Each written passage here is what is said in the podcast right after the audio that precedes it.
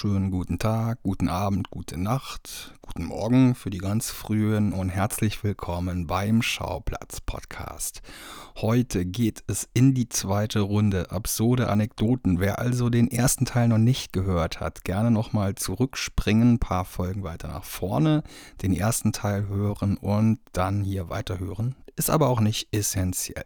Ich habe mein Hinterköpfchen durchforstet und ein bisschen gestöbert, um euch noch ein paar neue, absurde, skurrile, verrückte Geschichten zu erzählen. Heute liegt ein besonderer Fokus auf Begegnungen mit prominenten Menschen. Unter anderem wird es um einen zweifach Oscar-nominierten Schauspieler gehen und um einen der ikonischsten Bösewichte der Filmgeschichte.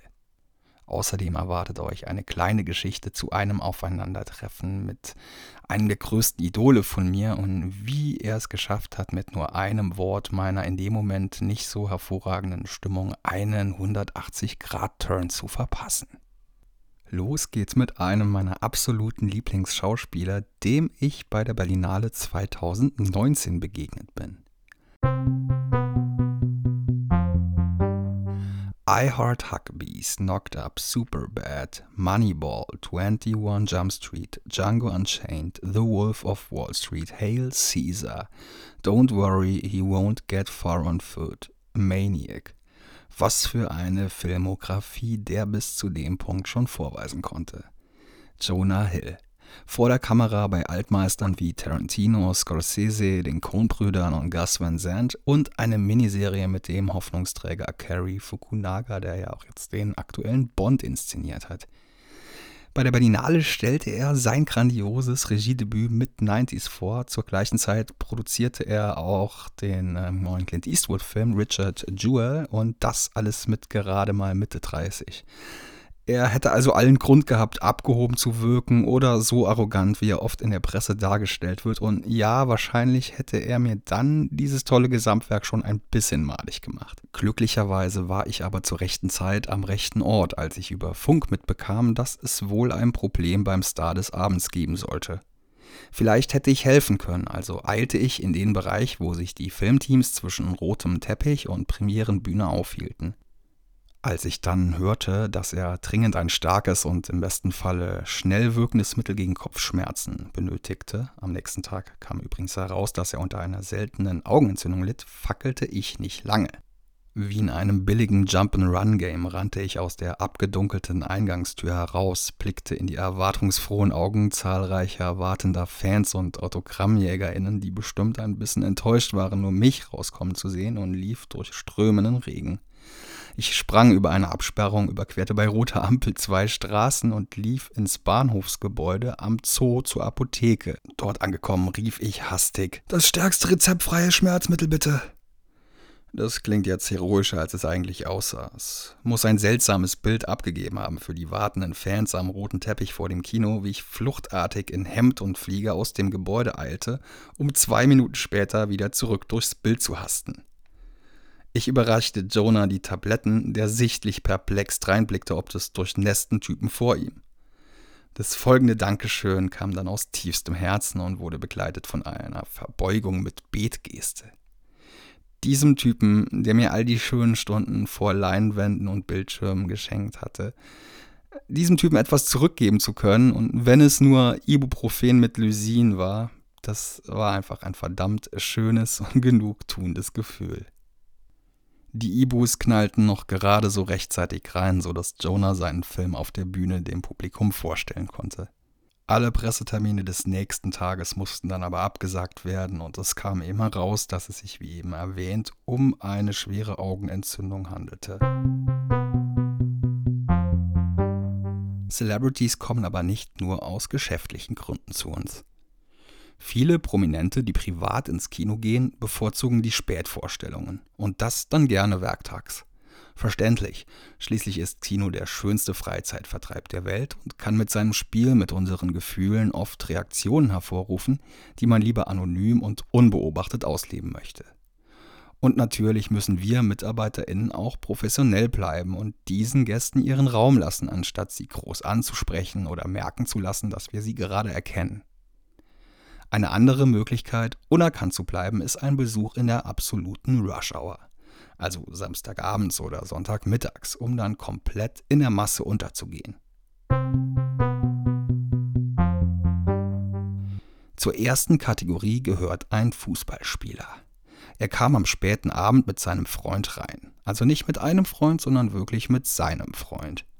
Ich bin mittlerweile nicht mehr der allergrößte Fußballfan, abgesehen von meinen Phasen von Wettexzessen während EM und WMs. Aber so einen deutschen Nationalspieler erkenne selbst ich dann doch. Trotzdem haben wir natürlich alle professionell unser Ding gemacht, uns auf die Zungen beißend mit einem inneren Hast du gerade gecheckt, wer das war? im Hinterkopf. Doch bevor die beiden in die Ecke zum Saal gehen würden und es aus uns hätte herausplatzen können, wendete sich der Profikicker jeder Mitarbeiterin und jedem Mitarbeiter im Foyer einzeln zu und fragte, was es denn für ein Eis sein dürfe. Natürlich essen wir sonst in der Regel keine Speisen im Foyer oder nehmen etwas von Kundinnen an, aber der Mann bestand auf dermaßen nette Art darauf und es war sowieso kurz vor Feierabend, so dass niemand von uns das zuvorkommende Angebot ausschlagen konnte. Also spendierte er allen der gerade anwesenden Belegschaft das Wunscheis. Eine andere erinnerungswürdige Begegnung hatte ich mit jemandem während einer der besagten Rush Hours an einem Sonntag, irgendwann zwischen letzter Nachmittags- und erster Abendvorstellung. Mein Team im Schlepptau standen wir aufräumbereit im Türrahmen des Saals, während der Abspann eines animierten Kinderweihnachtsfilms lief. Und normalerweise gebe ich mir immer in solchen Momenten wirklich Mühe, jeder einzelnen Person einen würdigen Abschied zu bereiten. Was manchmal unfreiwillig komisch rüberkommen kann, wenn ich einfach zu viele Verabschiedungsvarianten in zu kurzer Zeit rausrattere. Wiedersehen, tschüss, bis bald, schönen Tag noch, ciao, bis zum nächsten Mal, kommen Sie gut nach Hause. Am besagten Tag war ich aber irgendwie schlecht gelaunt und für einen Moment starrte ich kurz kontemplativ auf den Teppichboden, ohne die einzelnen an mir vorbeischreitenden Silhouetten vor den Abspannlettern gebührend zu verabschieden. Bis mich eine Stimme aus diesem lethargischen Moment aufweckte. Tschüss! Als ob er registriert hatte, dass es mir gerade nicht gut ging und als ob er genau wusste, dass wahrscheinlich nur er die Macht haben würde, mich mit nur einem Wort aus seinem Mund aufmuntern zu können. Es war Helge Schneider, mein absolutes Vorbild in allen Belangen, und ab jenem Moment bekam ich an dem besagten Sonntag das Grinsen nicht mehr aus meinem Gesicht raus. Und selbst wenn ich nur an den Moment denke, muss ich immer wieder lachen, auch wenn ich gerade schlecht drauf bin. Es war übrigens nicht das erste Mal, dass Helge völlig unerwartet meine Laune aufhellte, ohne dass ich einen seiner Filme eingelegt hatte, eins seiner Bücher las oder seine Musik oder Hörbücher hörte. Vor circa zehn Jahren hing ich bei einem Kumpel in einer Saarbrücker Kellerwohnung rum. Das ein oder andere Bier mögen wir vielleicht schon getrunken haben, als er meinte, mir unbedingt etwas zeigen zu müssen. Nachdem er seine Bude kurz durchsuchte, stand er plötzlich mit einem Fisher Price Kassettenrekorder unterm Arm vor mir. Was zur Hölle war ihn gefahren? Was sollte denn jetzt auf einmal Besonderes kommen? Bedeutungsschwanger legte er einen Zeigefinger auf seine Lippen, um mir zu signalisieren, nun zu schweigen. Mit der anderen Hand drückte er auf die Play-Taste des kunterbunten Plastik-Billiggerätes. Eine mir allzu bekannte Stimme begann ihn in den höchsten Tönen zu lobpreisen. Der Möko ist ein toller Typ, eigentlich der coolste Typ auf der Welt und er sieht sehr gut aus und er ist auch ein wirklich intelligenter Mann. Ein Spitzenkerl. Das ging fast fünf Minuten so weiter und als Helge-Experte und Dauerkonsument seiner grandiosen Kunst, allen voran Eiersalat, eine Frau geht seinen Weg, war mir sofort klar, dass nicht der beste Schneider-Imitator der Welt so authentisch klingen konnte. Es war tatsächlich Helge Schneider. Aber wie gelangte diese Aufnahme auf diese Kassette? Im Jahr 2009 drehte ein hauptsächlich aus SaarländerInnen bestehendes Filmteam den Streifen Chaostage. Der unter anderem dafür angefragte Helge Schneider sagte im Voraus direkt zu. Sein Mitwirken knüpfte er jedoch an eine Bedingung. Das Team solle nach Mülheim reisen, ihn an seiner liebsten Imbissbude treffen und da die geplante Szene drehen. Gesagt, getan. Dort angekommen, warteten sie skeptisch. Würde er wirklich zum vereinbarten Zeitpunkt auftauchen und wie würde er ihnen gegenübertreten? Einer der Budenkunden am Stehtisch kam ins Gespräch mit den Filmleuten und erzählte davon, mal vor vielen Jahren Helges Nachbar gewesen zu sein. Lange, lange sei das her und ganz sicher würde Schneider ihn nicht mehr erkennen. Dann näherte sich der Mann, auf den alle warteten, dem Imbiss. Bester Laune und mit einem breiten Grinsen auf dem Gesicht latschte er auf die erwartungsfroh dreinblickende Crew zu, um im letzten Moment an ihnen vorbeizugehen. Hallo, Mensch, dich hab ich ja schon ewig nicht gesehen, alter Nachbar. Wie geht's? Der war genauso verblüfft wie das Chaos-Tage-Team, dem sich Helge aber alsbald nach dem Blausch zuwandte. Auf absolute Augenhöhe, extrem freundlich und professionell ließ er sich delegieren, erledigte seinen Schauspieljob und am Rande dieses Drehs sprach er eben die Ode an meinen Bekannten auf die Kassette, der diese Geschichte wahrscheinlich bis zum heutigen Tage allen möglichen Menschen mit einem Leuchten in den Augen erzählt. Im Film sind die beiden zu sehen in einer Interviewszene mit den IMDb-Credits Anwohner und Reporter Möko. Doch noch nicht genug der besonderen Helge-Vorkommnisse. Ich war mal bei einem seiner Konzerte in der Saarbrücker Saarlandhalle, wo er um 20 Uhr die Bühne hätte betreten sollen. Um ca. 20.45 Uhr kam eine Veranstalterin auf die Bühne, um uns mitzuteilen, dass es einen Unfall hinter dieser gegeben haben muss und derzeit unklar sei, ob das Konzert noch stattfinden könne. 15 Minuten später trat Helge dann doch vor das bereits ungeduldig wartende und in dem Augenblick frenetisch jubelnde Publikum. Sein Schlagzeuger Pete York hatte sich backstage um kurz vor acht bei einem Sturz sein Bein gebrochen. Schneider entschloss sich, trotzdem das Konzert stattfinden zu lassen, war durch diesen unplanmäßigen Zwischenfall sogar dazu gezwungen, noch mehr zu improvisieren als sowieso schon und übernahm dann sogar teilweise selbst noch einige der Schlagzeugparts inklusive infernaler Solos. Ich bin mir sehr sicher, dass er sich an das Konzert noch genau erinnern kann. Vor der Begegnung im Kino traf ich Helga auch schon mal in Berlin. Ich war in der Stadt unterwegs und musste wegen meiner sehr schwachen Blase einen dringenden Zwischenstopp im Kulturkaufhaus Dussmann einlegen, die zufällig gerade an diesem Tag eine kostenlose Spontanlesung von ihm im Keller veranstalteten. Dank meines dringenden Bedürfnisses bekam ich dort auch noch einen letzten Platz und am Ende durfte ich auch mal ein paar Worte mit meinem Idol wechseln und mir ein Autogramm holen. Nicht immer, vor allem wenn es schnell gehen muss, erkennen wir MitarbeiterInnen berühmte Persönlichkeiten. Die Grenzen fließen ja auch ineinander. Wer ist ab welchem Punkt prominent? Auslegungssache. Es mag InfluencerInnen oder RapperInnen mit über 100.000 Followern bei Instagram geben, von denen ich noch nie gehört habe, die der einen Kollegin vor Nervosität schlotternde Beine bereiten. Auf der anderen Seite wiederum hat die noch nie von dieser Indie-Sängerin gehört, die mein Leben verändert hat und jetzt wie ein ganz normaler Mensch einfach leibhaftig in einer Schlange an der Theke steht, weil sie Bock auf einen Flutschfinger und Chips hat. Und dann gibt es diese Kategorie von Berühmtheiten, mit denen wir wegen ihrer absoluten A-Prominenz unweigerlich schon mal konfrontiert wurden, die man aber niemals einfach so vor uns stehend erwarten würde. Und um so einen Fall geht es jetzt. 2014 war meine erste Berlinale und als Doorman war ich hauptsächlich damit beschäftigt, den Besucheransturm wie ein Verkehrspolizist zu regeln, sämtliche Fragen zu beantworten und etliche Male zu wiederholen, dass immer noch alles ausverkauft ist. Vor allem in Zeiten der Filmfestspiele sind die BesucherInnen besonders international. Wie dieser eine Typ mit der Kappe und dem markanten Gesicht, der mich nach dem Saal des gerade gestarteten Premierenfilms fragte. Nun ist das aber bei den Festivalvorstellungen so, dass für zu spät kommende keine Garantie mehr für den Einlass besteht, was ich ihn dementsprechend auch wissen ließ.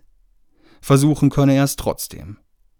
Als er es dann bis zur Saaltür schaffte, ließ ihn mein dort stehender Vorgesetzter auch nochmal unmissverständlich wissen, dass es leider zu spät sei für ihn. Bis der ominöse Besucher seine Identität preisgab. I'm sorry, but I'm Ralph Fiennes, der feierte übrigens am Tag zuvor noch die Weltpremiere von Grand Budapest Hotel von Wes Anderson, bei dem er auch mitspielt. Und natürlich ließen wir den dann doch noch in die Filmpremiere, denn mit einem Lord Voldemort möchte man sich bestimmt nicht anlegen. so gut wie jeder von uns kennt die Situation und Joko, Klaas und das Amazon Prime-Format Last One Laughing haben die Sache ja auch schon auf die Spitze getrieben. Nicht lachen dürfen, wenn man extrem lachen muss. Wenn man im Alltag aus dem Nichts jemandem begegnet, den man kennt und die Person auf einen zukommt, platzt es manchmal aus einem heraus. Wenn man Podcast hörend im Ruheabteil vom ICE sitzt und da plötzlich jemand etwas sehr Lustiges erzählt.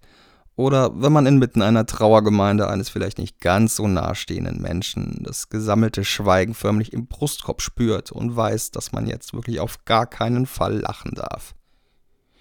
Im Februar 2015 besuchte ich mit Freunden die Berlinale Premierenvorstellung des Anton Corbijn-Films Live.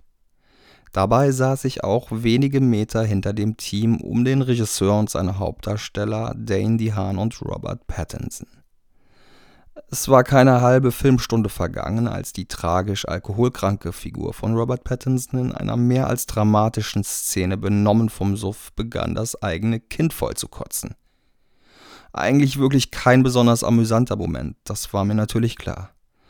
Meine Impulskontrolle versagte jedoch kläglich, als ich erst grinste und dann in die absolute Stille des Saals zu kichern begann. Als die ersten Seufzer zu hören waren und ZuschauerInnen und Pattinson und Co. sich zu mir umtreten und meine Freunde mir mehrfach einen Ellenbogen in die seitliche Bauchgegend trampten, prustete ich fast sabbernd los und war überhaupt nicht mehr zu halten. Nur weil ich irgendwie auch noch mal Luft nehmen musste, konnte ich mich dann irgendwann nach ungefähr einer halben Minute beruhigen. Wäre ich einer der ZuschauerInnen gewesen, die nicht wie ich die Kontrolle verloren hatten und wahrscheinlich voll drin in der Atmosphäre des Films waren, ich hätte geschäumt vor Wut, von so einem Trottel rausgerissen worden zu sein aus dem Flow. Falls das also irgendjemand der damals Anwesenden hört, es tut mir leid. Aber dass so etwas nicht nochmal vorkommt, kann ich leider nicht versprechen.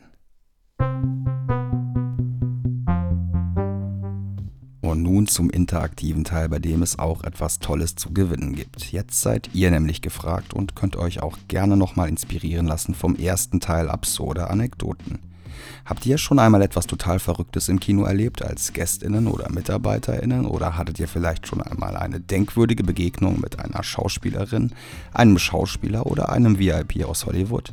Dann teilt gerne euer Erlebnis mit mir und uns, indem ihr auf @schauplatzpodcast bei Instagram eure Geschichten in den Kommentaren unter dem Beitrag zu dieser Ausgabe niederschreibt. Die besten Stories werde ich dann im dritten Teil von Absurde Anekdoten vorlesen. Unter allen Teilnehmenden werden zudem mehrere Freikarten verlost für eines unserer wunderschönen Astor-Kinos. Genießt Filme in einem luxuriösen und bequemeren Ambiente als in den gängigen Multiplex-Kinos, inklusive der Möglichkeit des Service am Platz. Lehnt euch zurück in unseren komfortablen Sesseln, genießt viel Beinfreiheit und seht Filme mit der bestmöglichen Technik, wie zum Beispiel Dolby Atmos in vielen unserer Säle. Unsere Lichtspielhäuser haben Standorte in Berlin, Zoopalast und Astor Film Lounge. Es gibt das Savoy und die Astor Film Lounge Hafen City in Hamburg, das Residenzkino in Köln, die Astor Film Lounge Maizeil in Frankfurt, die Astor Film Lounge im Ari München, das Astor Grand Cinema in Hannover und das Astor Filmtheater in Braunschweig.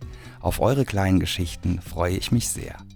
Bitte beachtet, dass es für den neuen James Bond-Film eine dreiwöchige Freikartensperre gibt. Sonst können die Tickets aber für einen Film eurer Wahl eingesetzt werden. Ich freue mich sehr auf eure Erfahrungen und wünsche euch allen ganz viel Glück bei der Verlosung. Das nächste Erlebnis geschah vor meiner Kinokarriere, ist jedoch zu skurril, um hier ausgelassen zu werden. Vor etlichen Jahren absolvierte ich eine Ausbildung in einem noblen Hotel im Saarland. Weil es in dieser Kategorie sonst keine Konkurrenz gab, war es oft Herberge prominenter Menschen, wenn diese Auftritte in Saarbrücken hatten. Ein Gast war aber auch unabhängig davon sehr oft im Haus, weil er anscheinend eine Freundin aus der Gegend hatte. ist bekannt geworden als Sänger der Band, deren 1976er Interpretation des Songs Living Next Door to bis zum heutigen Tag ein wirklich nervtötender Ohrwurm ist, an dem man immer noch, immer mal wieder kaum vorbeikommt und dessen penetrante Melodie sich im Gehörgang festsetzt wie ein bösartiges Krebsgeschwür. Etwa seit dieser Zeit behält Auch seine wirklich erschreckende Halb-Fukuhila-Frisur, mit der er in meiner zugegeben sehr stereotypischen Klischee-Vorstellung auch nicht auffallen würde, im Bockwurstduft der Truckerfahrerabteilung einer provinziellen deutschen Autobahnraststätte. Ihr merkt, dass euch im Gegensatz zu den anderen Anekdoten jetzt eine erwartet, bei der der Protagonist nicht in besonders positivem Licht erscheinen wird. Muss er auch nicht. Denn den roten Teppich einer glamourösen Kinopremiere wird dieser Typ, dessen künstlerisches Mindesthaltbarkeitsdatum lange abgelaufen ist, wohl kaum mehr betreten. Eine etwas ältere Hausdame war in dem Betrieb sowas wie die gute Seele, obgleich sie sich manchmal zu sehr für den Beruf aufopferte und des Öfteren auch zu übermotiviert die Reinigung der Räume kontrollierte. So auch eines Tages die Säuberung des Zimmers von aus dem sie eine ranzige Salatschüssel etwas zu übereifrig entsorgte. Die Schüssel war aber weder hauseigenes Inventar noch für den Müll gedacht, im Gegenteil. Ihr Fehlen fiel dem Sangesbaden direkt ins Auge und alsbald folgte eine emotionale Reklamation. Ein Erbstück der Oma sei sie gewesen. Unbezahlbar, sowas wie der heilige Kral der Glasbowlen. Dumm nur, dass dieses Geschehen auf einen der wenigen Tage fiel, wo ich mein Arbeitspensum schon erfüllt hatte. Und als Auszubildender war man eben nur für die Drecksarbeit zuständig. Ich fand mich also kurze Zeit später in mit mehreren Mülltüten selbstgebasteltem ABC-Anzug in den mannshohen Abfalltonnen des Hotels stochernd wieder, wo ich jeden blauen Beutel einzeln zu durchforsten hatte, auf der Suche nach des Rockstars Großmutters gesegneter Salatschüssel. Stunden später, nachdem ich geruchlich bereits eine symbiotische Einheit mit den stinkenden Hinterlassenschaften und dem Unrat eingegangen war und auch sonst das komplette Gebäude auf den Kopf gestellt wurde, mussten wir akzeptieren, dass die weitere Suche wohl zwecklos war. Den ehemaligen Stammgast habe ich danach nie mehr in unserer Bonzenabsteige gesehen und wenn ich den fürchterlichen Middle of the Road Sound seiner Ex-Band jetzt höre, frage ich mich eher, was aus der Salatschüssel statt aus Alice geworden ist und hoffe, dass auch ohne sein Erbstück seinen Ballaststoffhaushalt decken kann. Übrigens wurde ich ein bisschen karmatechnisch entlohnt, als wenige Monate später Bob Dylan zu Gast war, der mir 30 Euro, zwei Gästelistenplätze im VIP-Bereich für sein Saarbrücker Konzert und ein Poster hinterließ, weil ich seine Koffer schleppte. Dumm nur, dass er mir phantomgleich dabei nicht begegnete, weil er mit dem linken Fahrstuhl runterfuhr, während ich mit dem rechten hochfuhr, um sein Gepäck aus dem Zimmer zu holen. Doof auch, dass ich nicht der größte Bob Dylan-Fan bin, Schande über mein Haupt. Aber hey, wer hat schon ein Poster von Bob Dylan, von Bob Dylan, an seiner Wand hängen? Ich hoffe, die Episode hat euch gut gefallen und wenn ihr Lob, Kritik oder sonstige Wortmeldungen habt, könnt ihr mir gerne schreiben bei Schauplatz Podcast bei Instagram. Außerdem findet ihr dort in der Bio einen Link, wo ihr noch eine andere Option findet, wie ihr mich unterstützen könnt. Natürlich freue ich mich auch sehr über Bewertungen bei Apple Podcasts und wenn ihr mir folgt und den Podcast abonniert, auch bei Spotify. Habt noch einen schönen Tag, schlaft gut, einen schönen guten Morgen, schönen guten Abend und bis zum nächsten Mal. Ciao.